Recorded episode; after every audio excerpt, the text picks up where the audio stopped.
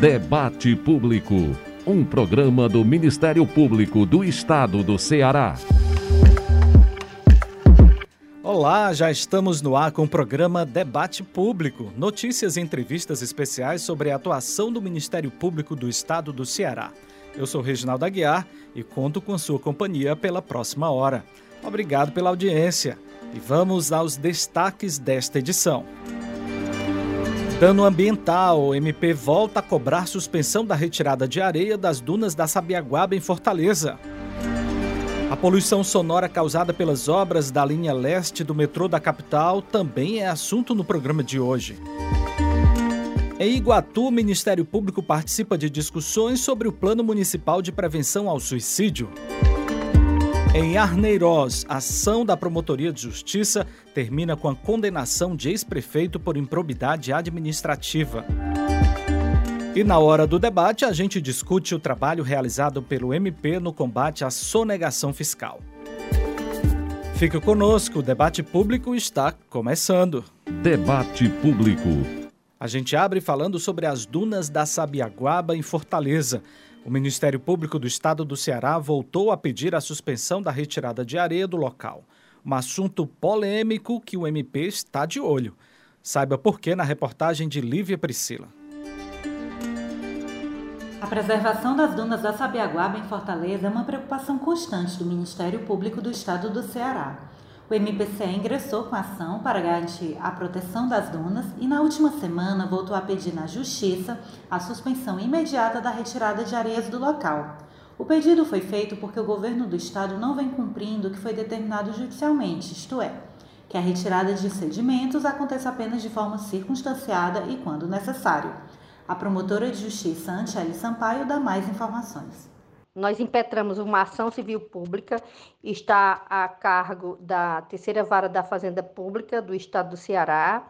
A ação tramita há várias petições do Ministério Público, decisões judiciais, e nós esperamos que a Justiça determine a proteção integral das dunas da Sabiaguaba. O que nos motivou a impetrar esse novo pedido é a contínua retirada da, da areia das dunas que vem acontecendo. A retirada de areia da base da escarpa da duna tem causado significativo dano ambiental à região. É o que aponta relatório da Superintendência Estadual do Meio Ambiente, a SEMASSE. A promotora de justiça, Antiele Sampaio, detalha. Essa nova solicitação que nós fizemos também é baseada em um laudo da própria SEMASSE, que diz que a areia está sendo retirada e que está afetando o corpo do NAR. E isso causa um tremendo é, é, é, risco a, ao meio ambiente. Isso é, danifica a duna.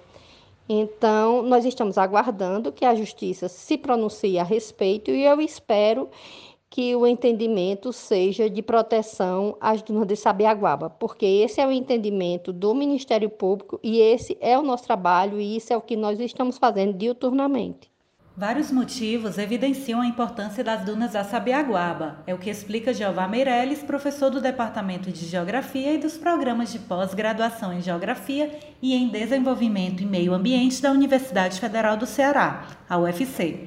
Ouça o que ele tem a dizer são morfologias raríssimas na região metropolitana de Fortaleza, dunas fixas, dunas móveis, dunas semifixas, são fundamentais enquanto é, depósito geológico com a disponibilidade de sedimentos importante para é, integrar-se à deriva eólica, à deriva fluvio-marinha, à deriva praial, das areias, eh, resguardando esses sistemas ambientais de processos erosivos. Por sinal, uma eh, das funções primordiais dos campos de dunas do Nordeste brasileiro. Outro aspecto citado pelo professor é o fato de as dunas serem reservas estratégicas de água doce, com diversidade de fauna e flora e existência de sítios arqueológicos. Além disso, as dunas e os ecossistemas associados resguardam sistemas ambientais que dão suporte a comunidades tradicionais. A área também tem a função de canalizar os ventos da cidade e amenizar o clima da região metropolitana. A proteção traz ainda benefícios econômicos, principalmente para atividades como o ecoturismo.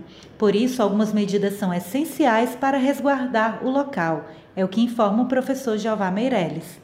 Primeiro, as medidas mais urgentes, que é aquela relacionada com o cercamento do parque, previsto, inclusive, é, para as unidades de proteção integral, no caso, o Parque das Dunas de Sabiaguaba. Uma outra medida urgente é a fiscalização é, de modo a coibir a é, utilização de todos esses sistemas pelos veículos 4x4, esmagam as áreas de nidificação, de reprodução de aves, é, compactam o solo e degradam é, as ocorrências e os materiais que já, em parte, foram catalogados dos sítios arqueológicos. Além dessas medidas, o professor da UFC, Jeová Meirelles, destaca que a médio prazo é necessário desenvolver atividades com a participação direta da população na gestão da área. Outra providência é colocar a unidade de conservação do Parque das Dunas da Sabiaguaba na centralidade climática, ou seja, devem ser pensadas estratégias para melhorar a manutenção desses sistemas ambientais. E daqui a pouco, na hora do debate, vamos conversar sobre um assunto que impacta diretamente na nossa vida: os crimes que impedem que o dinheiro suado dos nossos impostos chegue aos cofres públicos. Já estamos aqui no estúdio com o promotor de justiça Ricardo Rabelo. Ele é o coordenador do Grupo de Atuação Especial de Combate à Sonegação Fiscal, o GAESF, do MP estadual. Doutor Ricardo, seja muito bem-vindo. Obrigado pela sua presença. Eu que agradeço o convite. Para mim é sempre uma honra falar sobre esses assuntos que é, saem de forma tão cara a, a toda a sociedade. Então o assunto é o que não vai faltar, né? Vamos fazer assim um, um breve resumo do que nós iremos discutir daqui a pouco na hora do debate. Ah, eu acredito que nós devemos abordar aqui o trabalho do Ministério Público nesse combate à sonegação fiscal, o impacto da sonegação fiscal nas políticas públicas, na sociedade e como as instituições têm agido de forma institucional, mas em parceria no combate a, a esse tipo de conduta que tanto mal faz a, a, a toda a sociedade. Ok, doutor Ricardo, então fica aqui com a gente. E daqui a pouco a gente conversa mais. E o destaque agora é a poluição sonora causada pelas obras do metrô de Fortaleza. O MPCE cobrou da Secretaria de Infraestrutura do Estado e do consórcio que executa os serviços da linha leste o cumprimento de um acordo já firmado para tentar reduzir o barulho nas zonas próximas aos canteiros de obra. Vamos saber mais com o repórter Emerson Rodrigues.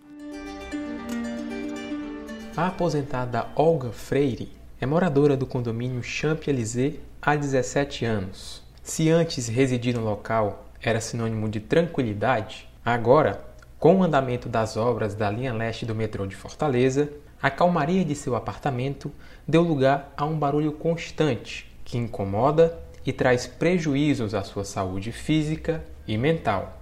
Uma hora, duas horas, você ainda levava legal. Depois, no primeiro instante, eu já perdia a concentração, me dava dor de cabeça, é, agonia no juízo, como a gente fala no Ceará, muita agonia. E você vai se estressando, você vai adoecendo. É, quem quiser entender o que nós estamos falando, ligue um liquidificador perto de você e fique ali cinco minutos. Imagina 13 horas seguidas. Diante dessa situação, Olga conta que os moradores do Champs-Élysées resolveram se unir e procurar o Ministério Público do Estado do Ceará para que o problema fosse resolvido. Naquela época, a máquina trabalhava de 6 até 12 da noite. Os idosos tinham que acordar às 6 e só ir dormir sossegado depois das 12. E o Ministério Público baixou, limitou até 8 e meia, 9 horas da noite. Então, após isso, houve uma melhora, mas o barulho continua e quando ele vem aqui mais para perto, ele fica insuportável. Ao tomar conhecimento do que os moradores do condomínio e dos arredores da obra estavam passando, o MPCE firmou um acordo em 18 de fevereiro de 2021 com a Secretaria da Infraestrutura do Estado e com o consórcio FTS. No entanto, em 15 de julho deste ano, o consórcio, sem apresentar motivos claros, informou ao MPCE que o horário de funcionamento da obra seria estendido até às 23 horas, como explica o promotor de justiça Alexandre Alcântara, titular da primeira Promotoria de Justiça de Defesa do Idoso e da Pessoa com Deficiência de Fortaleza. Posteriormente, o consórcio FTS veio à, à promotoria com argumento de que teria que descumprir o, o acordo né, para acelerar as obras e de forma unilateral né, nos comunicou que iria é, estender é, as obras até as 23 horas e nós então formulamos uma recomendação para que a Secretaria de Infraestrutura do Estado, a CEINFRA e o consórcio FTS cumprisse o acordo firmado anteriormente com o Ministério Público, em que as obras do metrô de Fortaleza sejam executadas de segunda a sexta-feira das 7 às 21 horas e ao sábado de 8 às 17 a recomendação do Ministério Público se baseia em estudos científicos. O professor do Departamento de Engenharia de Transportes da Universidade Federal do Ceará, Mário Azevedo, reforça que a poluição sonora traz impactos para a saúde da população. Poluição sonora é quando a pressão do som né, no meio ambiente atinge limites que são desconfortáveis para as pessoas. É, e isso pode não só incomodar, mas pode trazer danos à saúde da pessoa.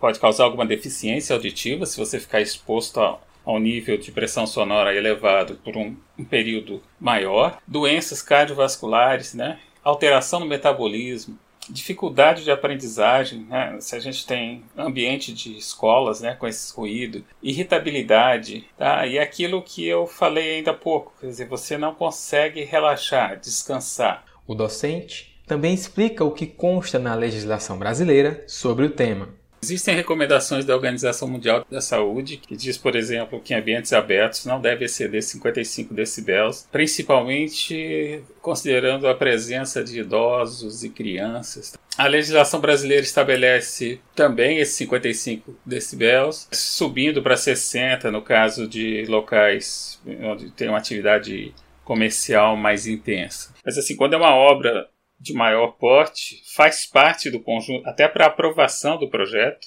um plano ambiental. E um dos elementos do plano ambiental é a questão da poluição sonora. Então você deve garantir que durante a obra e depois, dependendo do que você está construindo, depois com a operação daquele serviço que você está construindo ali, que a poluição fique dentro dos níveis é, estabelecidos pela lei. Diante da situação adoecedora, a aposentada Olga Freire faz um apelo para que o MPCE não baixe a guarda e continue atuando em defesa dos moradores dos arredores da obra. Nós que somos idosos, pelos animais, pelos trabalhadores do posto, da farmácia aqui do lado, pelos moradores dos prédios, fazemos um grito de socorro ao Ministério Público do Estado.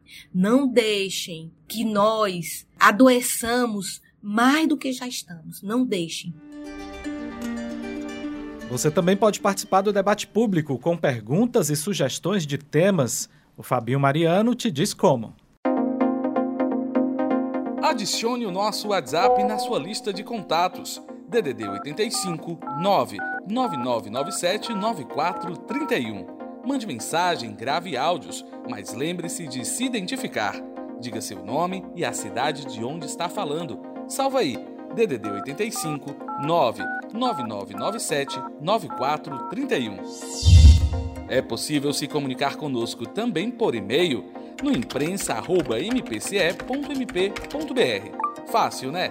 imprensa@mpce.mp.br. E claro, nós também estamos nas redes sociais, no Instagram e no Twitter. Siga arroba MPCE oficial. Pegou? Arroba MPCE underline oficial. O Facebook é o Ministério Público do Estado do Ceará, tracinho oficial. Por meio desses canais, você participa do nosso programa e fica por dentro das principais ações do Ministério Público. Obrigado, Fabinho. E seguimos falando sobre a campanha Justiça Começa pela Vítima, idealizada pelo Grupo Nacional de Coordenadores de Centros de Apoio Criminal, órgão vinculado ao Conselho Nacional de Procuradores Gerais dos Ministérios Públicos dos Estados e da União. O movimento foi lançado em todo o país esta semana e quem tem os detalhes é a nossa colega Larissa Viegas. Justiça começa a ser feita no momento que você acolhe, que você cuida dessa vítima, que você a escuta, que você procura saber quais são as suas demandas, não só das vítimas diretas, mas das vítimas indiretas, dos familiares. A mensagem que você acabou de ouvir é da promotora de justiça Josiana França, coordenadora do Núcleo de Atendimento às Vítimas de Violência, o NUAVE. Ela destaca a importância da campanha Justiça Começa pela Vítima, lançada nas redes sociais na última segunda-feira por todos os ministérios públicos do Brasil. O objetivo da ação é apresentado pelo coordenador do Centro de Apoio Operacional Criminal, o CALCRIM, promotor de justiça Breno Rangel. O propósito maior dessa campanha é indicar às vítimas de crimes quais são seus direitos e a quais órgãos elas devem recorrer, colocando-as em situação de protagonismo dentro do sistema de justiça criminal. Através da campanha, pretende-se promover o conhecimento necessário à concretização de direitos e à promoção da justiça, indicando à comunidade, de forma geral, por meio de material compartilhado em rede social, dos principais direitos das vítimas, buscando conferir, assim, efetividade e proteção a esses direitos.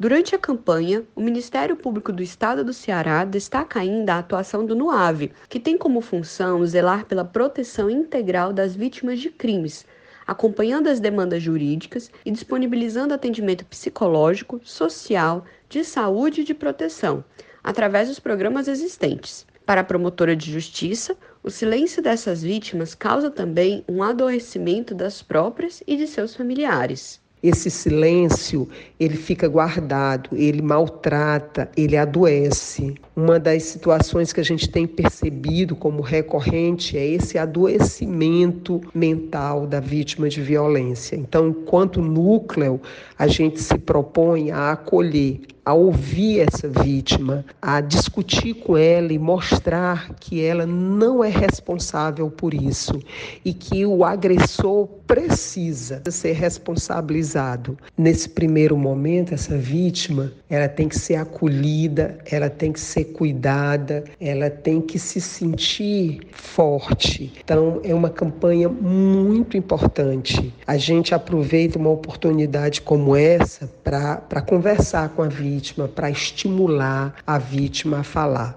A ação foi idealizada pelo Grupo Nacional de Coordenadores de Centro de Apoio Criminal, órgão vinculado ao Conselho Nacional de Procuradores Gerais dos Ministérios Públicos dos Estados e da União, o CNPG. Os papéis dos órgãos de justiça na defesa das vítimas e os seus direitos, além dos contatos para denúncias, serão divulgados ao longo de agosto nas redes sociais do Ministério Público. Acompanhe em instagram.com.br mpce_oficial e, em caso de dúvidas, acione o NUAVE pelos telefones 85 3218 7630 ou 98563 4067 e pelo e-mail noave com dois v's arroba mpce.mp.br.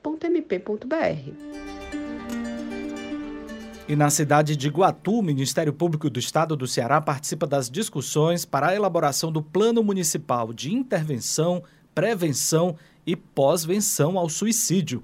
Trata-se de mais uma ação do programa Vidas Preservadas. Fala aí, Marta Bruno.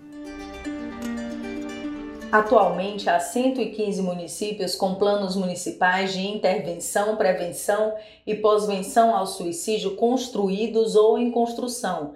Essas estratégias darão um diagnóstico dos serviços, equipamentos e recursos existentes para enfrentar o fenômeno, também será possível traçar medidas a partir de informações como equipamentos e serviços da assistência social, da educação, da saúde, das universidades e do voluntariado o promotor de justiça, Hugo Porto, explica melhor como se dará a ação. Iguatu, Juazeiro e Cariús, além de Fortaleza, são os quatro municípios que vão compor o projeto piloto. Esses fluxos todos é, serão co coordenados pela uma central de acionamento, um, um plantão psicológico ah, criado e sendo expandido pela Secretaria Estadual de Saúde. Uma pessoa, ao se sentir eh, necessitando de um apoio, ligará, faz, fará o contato com esse canal e esse canal, além de acolher, irá também fazer o encaminhamento dentro da rede. Daí a necessidade de que, após o piloto bem sedimentado, os outros municípios do estado tenham também a implantação dos seus é, tanto dos seus planos quanto quando a criação de fluxos e protocolos também, criando essa grande rede Ceará. Né? A ideia é de que a gente possa criar no Ceará realmente um mecanismo amplo nos 184 municípios, que saibam uh, como acionar, como uh, repassar, como inserir nas, na RAPS, ou seja, na rede de atenção psicossocial, e como conhecer também quais os atores de proteção que existem no território. O projeto piloto de interiorização dos fluxos e protocolos terá como base o programa Vidas Preservadas criado pelo Ministério Público do Ceará para reunir atores sociais estratégicos e fortalecer políticas públicas intersetoriais na prevenção do suicídio. O município de Iguatu já apresentou para o Ministério Público o Plano Municipal de Prevenção ao Suicídio. O projeto foi elaborado após interlocução intensa da Terceira Promotoria de Justiça de Iguatu, como analisa a promotora de justiça Helga Barreto Tavares plano municipal esse, fruto, é, na verdade, de muitas requisições, ofícios, solicitações, recomendações, etc., da terceira promotoria de justiça da comarca de Iguatu, dentro de um projeto é, maior, é, tomado é, com muito afinco pelo Ministério Público do Ceará e que envolve é, uma coordenação de várias áreas dentro do Ministério Público, que é o projeto Vidas Preservadas. Com a apresentação do plano de Iguatu, foi dado um passo importante para sedimentar as ações de forma territorializada. O psiquiatra Davi Queiroz, da Coordenadoria de Saúde Mental, Álcool e outras drogas da Secretaria da Saúde do Estado, considera que é necessário agora levar o plano para a prática. Quando você começa a discutir de uma maneira mais concreta quais são os serviços que vão ser acionados, quais, qual é o fluxo, qual é o percurso que o paciente vai fazer dentro dessa rede, dentro desses serviços que forem acionados. Discutir com os gestores a necessidade de sensibilizar o, o, o, os trabalhadores da rede. É, isso, para mim, é um caminho para a gente colocar em prática o que a gente vem falado né? A gente tem falado. Eu acho que Iguatu tem uma rede muito boa. É, é muito mais uma questão de, de sensibilizar os trabalhadores da rede, os gestores, do que de criar serviços novos. É uma questão muito mais de, de é, organizar os fluxos do que criar é, é novos pontos de atenção. As soluções para o enfrentamento ao suicídio no Ceará devem surgir de forma partilhada. É o que explica a psicóloga Alessandra Silva Xavier, professora universitária e doutora em psicologia clínica. Ficou muito evidente né, da importância que a gente precisa da presença da gestão, da presença de investimentos, da necessidade de realização de, de concursos para a gente é, garantir a possibilidade de continuidade mesmo dessa, dessas linhas de cuidado e dessas ações, né, e a necessidade também do plano municipal ser efetivado é, enquanto lei e que tenha a comissão para ficar não somente fazendo a gestão desse plano, mas também o monitoramento e a avaliação. O Ministério Público do Estado do Ceará realizou solenidade de entrega do termo de exercício aos promotores de justiça promovidos durante sessão do Conselho Superior do Ministério Público. O evento ocorreu de forma virtual. O promotor de justiça Cláudio Feitosa Frota Guimarães, titular da terceira promotoria de Itapipoca, foi promovido pelo critério de merecimento para a centésima sexagésima nona promotoria de Fortaleza. E o promotor de justiça Venusto da Silva Cardoso, titular da segunda promotoria de São Gonçalo do Amarante, foi promovido pelo critério de merecimento para a segunda promotoria de Fortaleza. Nossas felicitações aos dois. E vamos agora a um giro com outras notícias sobre a atuação de promotores e procuradores de justiça do estado do Ceará. A gente começa com notícia do município de Parambu. A Justiça acatou uma ação do Ministério Público do Estado do Ceará e determinou a suspensão de contratos prorrogados ilegalmente pela Prefeitura da cidade. A prática vinha sendo realizada há alguns anos E os seis acordos em questão previam serviços de engenharia civil, topografia e cadista. Juntos, eles já custaram cerca de 200 mil reais somente em 2021. Em caso de descumprimento, a decisão estabelece multa diária de 5 mil reais. Serão avaliadas agora as responsabilidades dos envolvidos para as demais providências cabíveis nos âmbitos administrativo e judicial. E a segunda vara civil da comarca de Itauá condenou o ex-prefeito de Arneirós, José Ney Leal Petrola, por improbidade administrativa após ação civil pública do MPCE. Foi constatado que ele não realizou licitação prévia nem formalizou procedimento de inexigibilidade para a aquisição de combustível. A irregularidade se refere ao exercício financeiro de 2006 e, em valores atuais, corresponde a aproximadamente 430 mil reais. A sentença determinou a suspensão dos direitos políticos do ex-gestor por cinco anos, além da proibição de contratar com o poder público, receber benefícios ou incentivos fiscais ou creditícios pelo mesmo período. O Núcleo de Investigação Criminal do Ministério Público deflagrou a Operação Carlos Brito para cumprir mandados de prisão preventiva e de busca e apreensão em desfavor de um policial penal investigado por receptação qualificada, estelionato e crime contra o Sistema Nacional de Armas de Fogo. A averiguação apontou que ele utilizava o aplicativo WhatsApp para comercializar, por exemplo, veículos de procedência ilícita, armas e munições. O homem tentou fugir, mas não conseguiu. Houve a apreensão de 11 mil reais, balas de vários calibres, arma, mais de 20 celulares e computadores. E em Fortaleza, o MPCE firmou um termo de ajustamento de conduta com a instituição Recanto Psicopedagógico para garantir o fornecimento de máscaras cirúrgicas aos profissionais de saúde que trabalhem presencialmente no local sem a possibilidade de distanciamento em relação aos pacientes. Chegaram à primeira Promotoria de Justiça de Defesa da Saúde Pública da capital reclamações de que os trabalhadores não estariam recebendo os equipamentos de proteção individual adequadamente. O Recanto é uma entidade filantrópica que atua para a melhoria da qualidade de vida das pessoas com deficiência. Eu volto com você, Reginaldo. Você que nos acompanha pela rádio, pelo site mpce.mp.br ou pelo Spotify. É sempre muito bom tê-lo conosco em todas essas plataformas. E chegou aquele momento do programa em que a gente aprofunda um tema de interesse social. É a hora do debate. Hora do debate.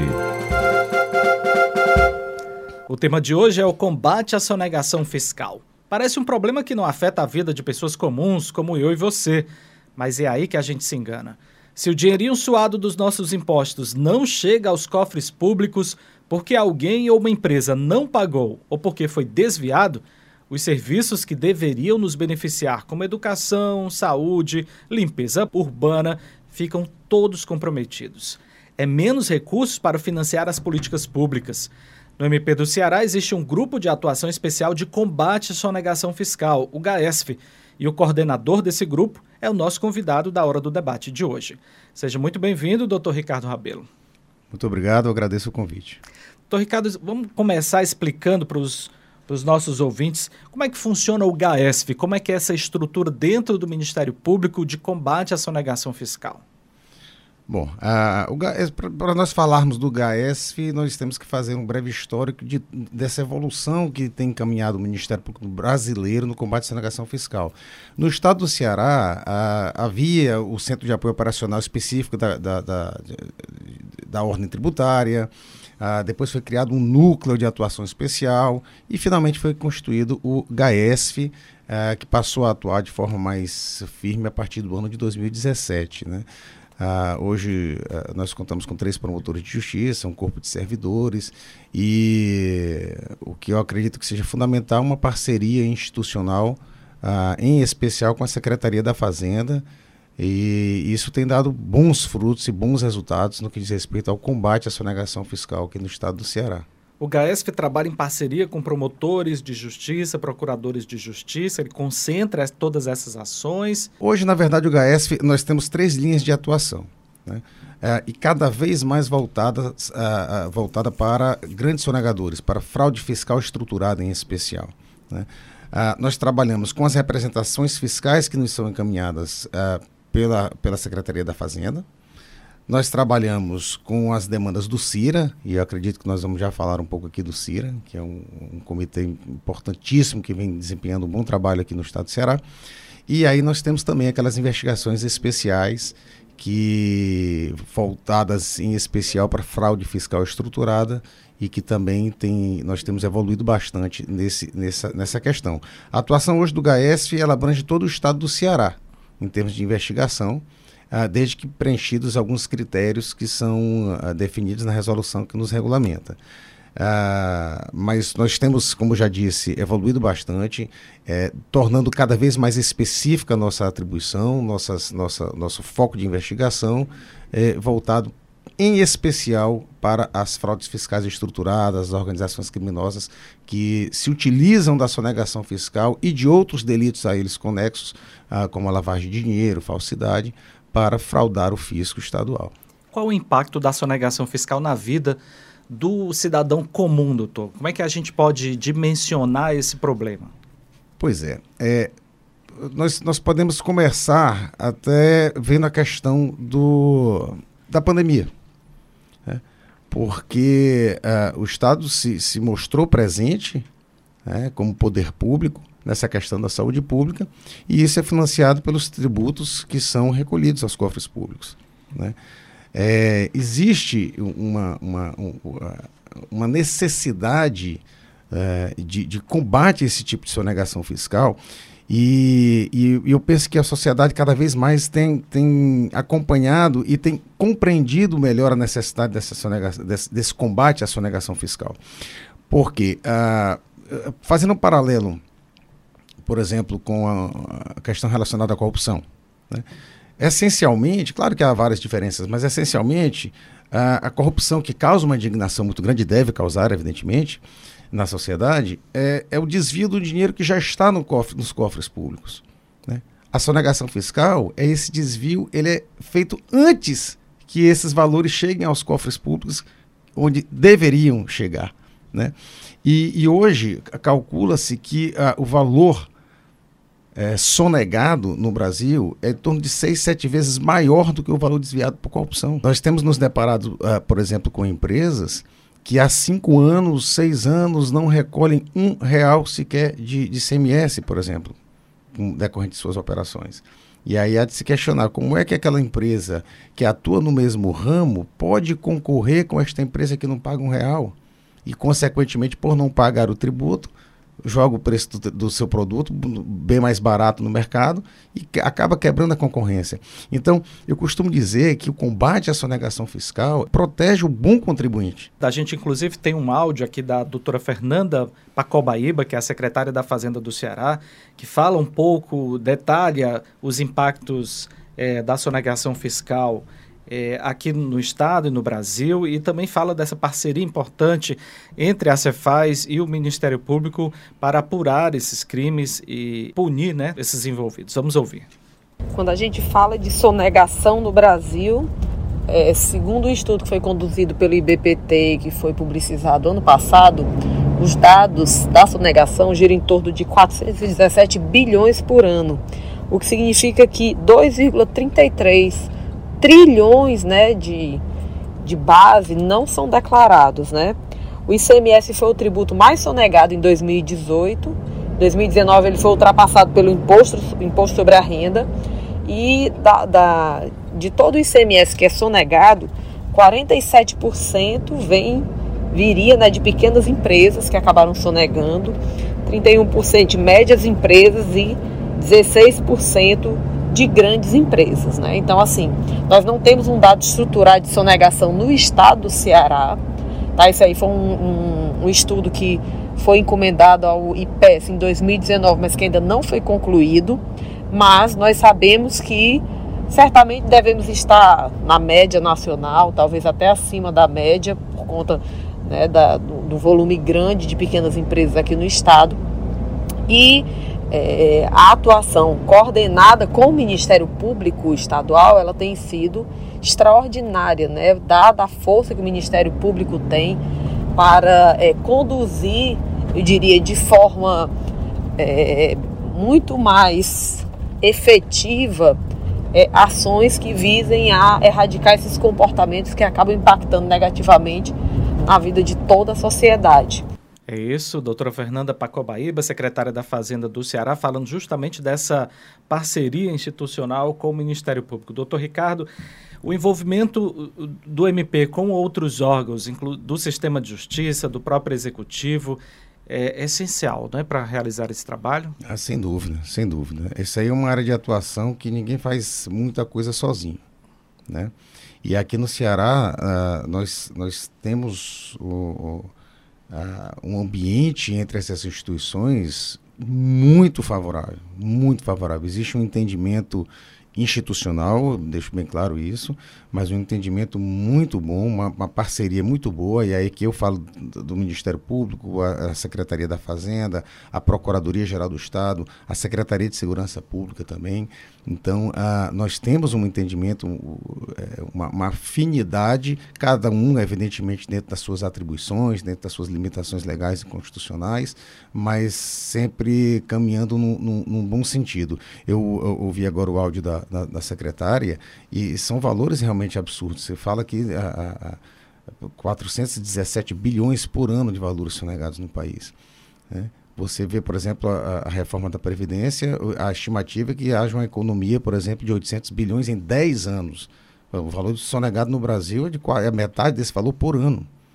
Quer dizer, é, é uma coisa absurda e as instituições têm evoluído bastante, porque ah, ah, chegou-se à conclusão de que ah, novas formas de atuação, elas é, que o, o, Estado tem que realmente se utilizar para a recuperação desses ativos, é, buscando principalmente o entendimento, a conciliação, o diálogo, e isso o Estado do Ceará tem buscado bastante, tanto por meio do CIRA, como por meio da, da própria Procuradoria-Geral do Estado, é, deixando realmente a questão criminal de uma, uma última rácio, realmente. Doutor Ricardo, o senhor falou aí justamente dessa parceria entre as instituições que aqui no Ceará tem funcionado muito bem, né? Então, para explicar melhor o que é esse CIRA, né?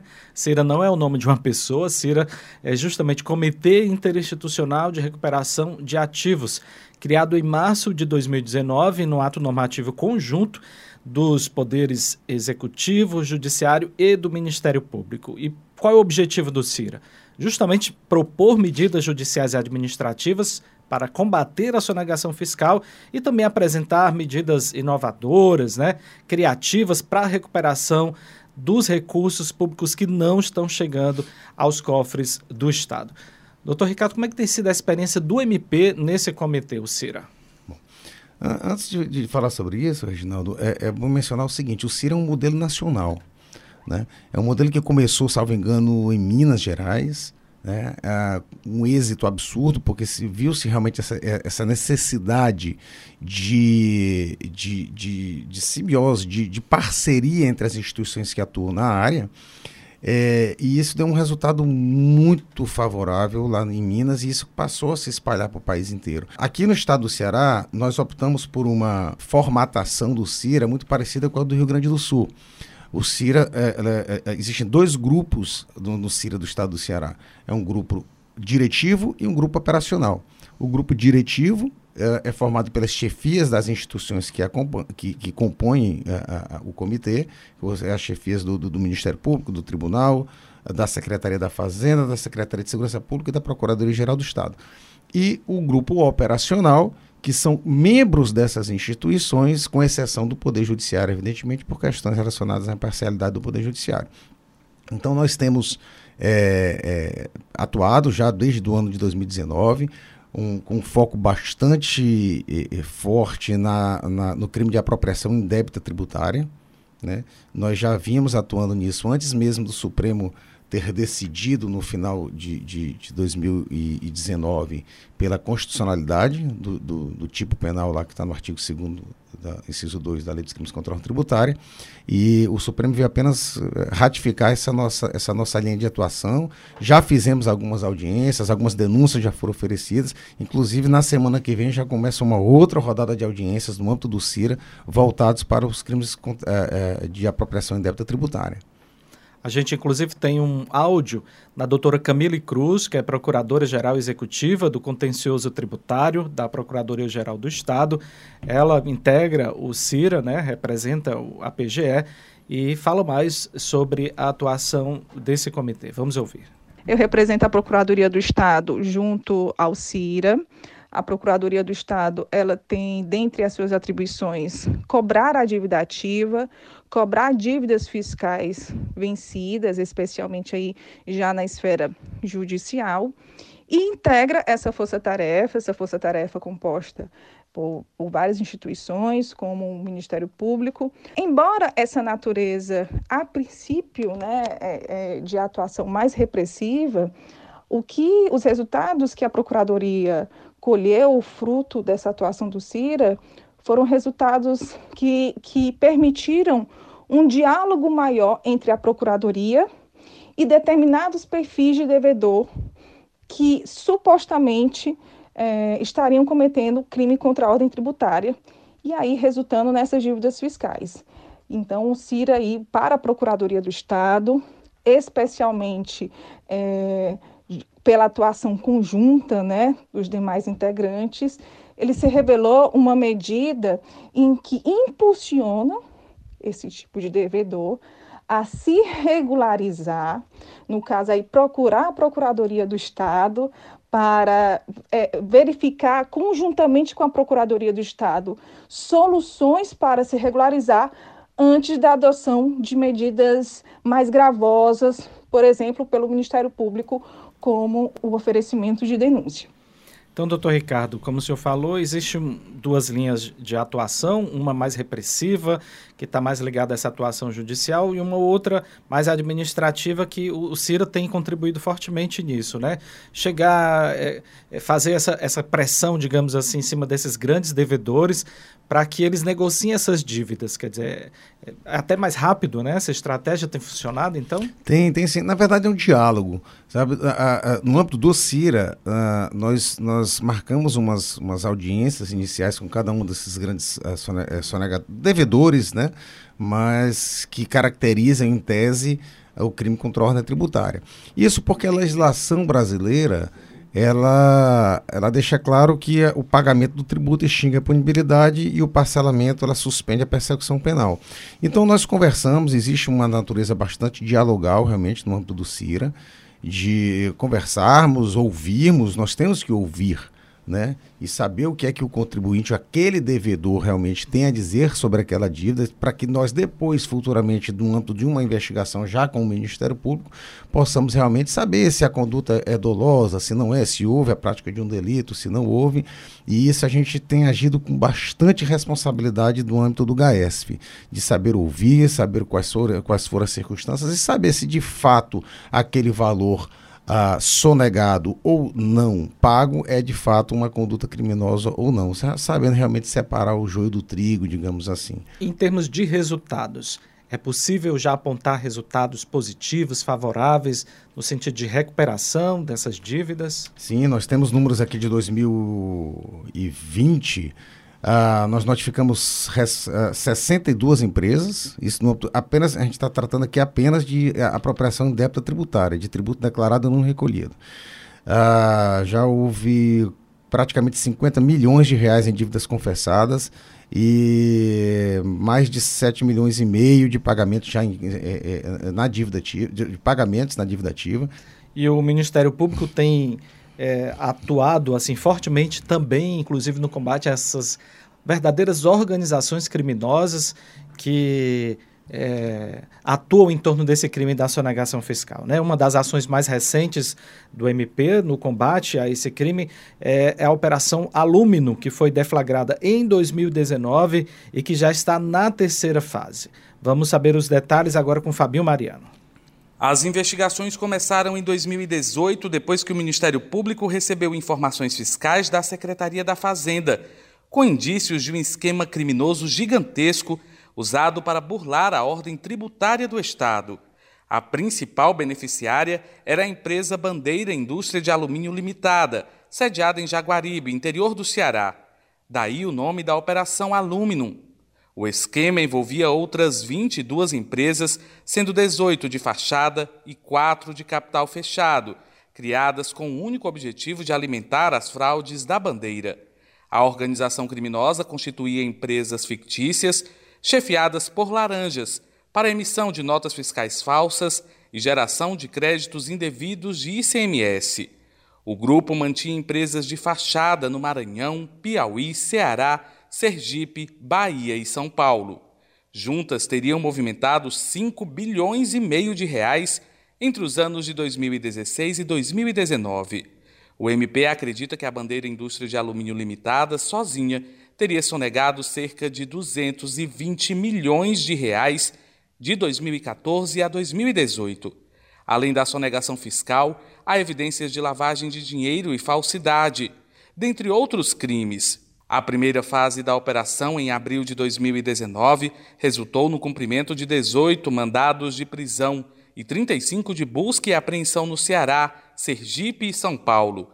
Com o avanço das investigações, o MP descobriu a participação de servidores públicos das secretarias da Fazenda do Ceará e do Piauí, além de contadores. Eles atuavam como parte do núcleo operacional da organização em várias atividades, como abrir empresas de fachada sem as exigências legais, reduzir o rigor da fiscalização fazendária sobre as mesmas, desembaraçar e selar documentos fiscais fraudulentos, facilitar a entrada de mercadorias nos estados do Ceará e do Piauí, facilitar entraves burocráticos e garantir a ausência de fiscalização nas empresas.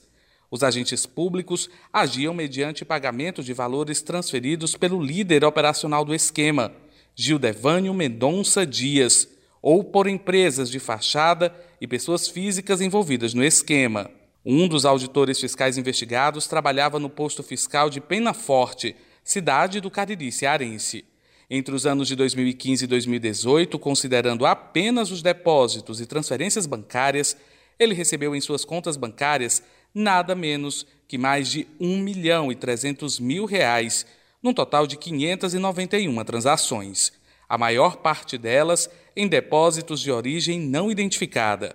São nada menos do que quase 700 mil reais creditados por meio de depósitos e transferências bancárias suspeitas, com fortes indícios de atividades criminosas. Doutor Ricardo, a Operação Alúmino tem sido um marco né, para o Ministério Público na investigação é, desse grupo, que inclusive tem atuação nacional. Foi um exemplo muito claro dessa parceria institucional com a Secretaria da Fazenda. A, o, a, o setor de inteligência da Secretaria da Fazenda fez um trabalho técnico na análise da movimentação bancária e fiscal, um trabalho extraordinário, que facilitou bastante uh, uh, o nosso trabalho no âmbito do Ministério Público. O que se configurou, na verdade, e o que ficou bem evidente, é que o principal produto da empresa Bandeira não era uh, produtos de alumínio. O principal produto deles era, era, na verdade, crédito fiscal. E esse crédito fiscal era vendido, inclusive, para várias outras empresas de outros estados brasileiros. Inclusive, durante as investigações, é, foram colhidos áudios né, é, de interceptações telefônicas, de aplicativos de mensagens com autorização da Justiça, claro, que demonstram justamente esse esquema, como é que era feito esse trabalho, a pressão dos líderes, digamos assim, pela produção de notas falsas. E a gente tem um desses áudios que é justamente entre o líder operacional do esquema fraudulento e uma funcionária de uma empresa lá em São Paulo que produzia essas notas falsas. Vamos ouvir esse áudio. Alô? Fabiane, o que que tu tem no Oi, que mandou pra tu? Quê? Esse cara que tá pedindo ICMS na nota 949, eles alegaram o quê? Eles alegaram que no Espírito Santo precisa e eles passaram ICMS. Hã? Eles passaram alguma informação, alguma, alguma lei, alguma coisa? Passaram informação, eu passei para o Wagner. Em, que, em como você passou para o Wagner? Isso? No e-mail, no Skype? Pelo Skype. Passa para mim, por favor. Para me ler, que ah, o Wagner não está trabalhando, não. Tá bom. É... Eu vou ler agora. É agora sim, não adianta resolver isso agora, Wanda. Já fiz a não. Não era pra fazer, cara. Mas assim, tem muita pra não fazer ainda. Mas ninguém, ninguém, me, ninguém me atende. Sim, mas você não me atende, a porra da mídia não me atende. O Vitor agora, o Vitor, o Vitor pediu um cadastro especial pro Wagner. Vitor, quando eu estiver dando operação, para e volta pro mato. Não faz. Não faz. Tem mais nota para fazer? De quem? Deles? Não. Sim. Não. Só tinha essa nota? Era uma nota só? Só tinha essa nota. Quantos pede por semana, por mês, por dia? Quanto ela pede? Então, é, é uma operação que deveria ter parado. Eles pediram esse mês umas quatro, cinco notas. Tá bom, tá bom. Então. Mano, vamos ver. Você tá fazendo o que agora? Onde? Eu estou fazendo nota da Deluna para tentar fechar a Deluna, para tentar mandar para você Deluna. Só que o Márcio não para de pedir a p... da nota. A E- CBA não para de pedir nota. E o Vitor não para de mandar fazer nota da, p... da SBM. Então, eu não vou enlouquecer. A hora que der, eu mando. Se tiver que pagar ICM, você fala que é por falta de pessoas para trabalhar. Porque, meu, eu não vou enlouquecer, Vando. Juro por Deus, cara. Essa já era para ter parado uma empresa que faliu e fechou. Tá bom. Vou, vou ficar com a só um pouco para mim. Final do, o final do dia, certo? Não, até o final do dia eu te mando todas as planilhas atualizadas. E a relatório da SDM, não esquece, por favor. Sim, sim, senhora. Valeu, tchau. Tchau. Então, Ricardo, é- esse áudio é bastante ilustrativo, porque ele mostra justamente esse é, a quantidade, né, a- digamos, as ramificações, era nota, sendo, nota falsa sendo produzida para muitas empresas.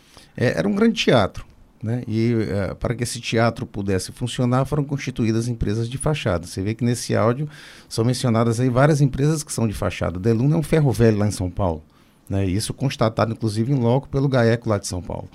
É, mas a- a- havia essa necessidade de se formatar um, um- um teatro em torno desse jogo de notas, né? E, e, e- aí notas eram emitidas em nome dessas empresas de fachada para outras empresas e essas outras empresas acabavam sendo creditadas ah, ah, por essas notas e, e era um teatro, né? E assim vinha e, era, e havia essa movimentação bancária também paralela, né? Muitas vezes para justificar aí a, a emissão da nota, mas esse dinheiro muitas vezes retornava para a empresa que havia efetuado o pagamento. Enfim, é- é- era, um- era uma organização bastante complexa, eram, eram operações bastante complexas, mas que foram tecnicamente desvendadas, um trabalho primoroso dos técnicos da Secretaria da Fazenda na análise dessa movimentação bancária e financeira, é, é, é, financeira e fiscal, e que revelou aí todo esse esse, esse esquema, essa organização criminosa voltada para, para a emissão fraudulenta de notas fiscais e geração fraudulenta de créditos fiscais. Olhando para frente, o que é que a gente pode falar sobre os desafios desse trabalho do Ministério Público nessa área, doutor? Para a gente encerrar aqui o nosso papo hoje. Eu acredito que os desafios são vários, né? nós temos sempre que estar buscando esses desafios. É, o, o- o desafio maior que eu vejo hoje é essa, esse crescimento, essa, essa evolução absurda da tecnologia. Né? E aí nós temos que acompanhar. Nós temos que acompanhar porque se, se não acompanharmos a utilização de, de tecnologia da informação para nos auxiliar nessas investigações, nessa identificação patrimonial e financeira, e, e te- temos tido alguns avanços recentemente, ah, o, o próprio Supremo Tribunal Federal autorizando o compartilhamento de informações do Fisco e do, e do, do, do STE e do, do COAF com o Ministério Público. Isso, isso evidentemente, isso é o que acontece no mundo inteiro, praticamente. Né? É, nós temos aqui uma. uma, uma eu preciso falar sobre esse assunto. A, a própria secretária falou na quantidade de pequenas empresas aqui que acabam ah, causando uma, ah, um prejuízo enorme. É, é, nós temos uma linha de atuação estamos iniciando muito forte com relação às, a- aos microempreendedores individuais, as MEIs, porque há uma quantidade absurda de MEIs no estado do Ceará e boa parte delas vem se utilizando dos benefícios legais para sonegar. Né? Você vê que a, a MEI é destinada a, a- a microempreendedores com faturamento anual de 83 mil reais. Nós já identificamos aqui mês com faturamento de 1 milhão, 2 milhões, 3 milhões de reais sem pagar, pagando um real de imposto de, de ICMS por mês. É um valor simbólico, porque é, é uma legislação é, voltada para tirar da informalidade aquele pequeno microempreendedor mesmo. Né? E tem muita gente se utilizando para faturar alto e não pagar ICMS. Então, isso é uma linha de atuação forte. Mas ah, é que nós vamos prosseguir. Estamos, já, já está em, em- em andamento. Mas ah, ah, eu acho que o, foco principal também é nessa questão das, das fraudes fiscais estruturadas e existe uma revolução, eu diria uma, uma transformação digital tecnológica que está em encaminhamento também, em andamento dentro do Ministério Público, que certamente vai nos ajudar bastante. Ok, doutor Ricardo Rabelo, coordenador do Grupo de Atuação Especial de Combate à Sonegação Fiscal do Ministério Público do Estado, muito obrigado pela sua participação no programa de hoje. Eu que agradeço, para mim é sempre uma honra. E por hoje é só, muito obrigado pela companhia e até o próximo Debate Público. Tchau, tchau.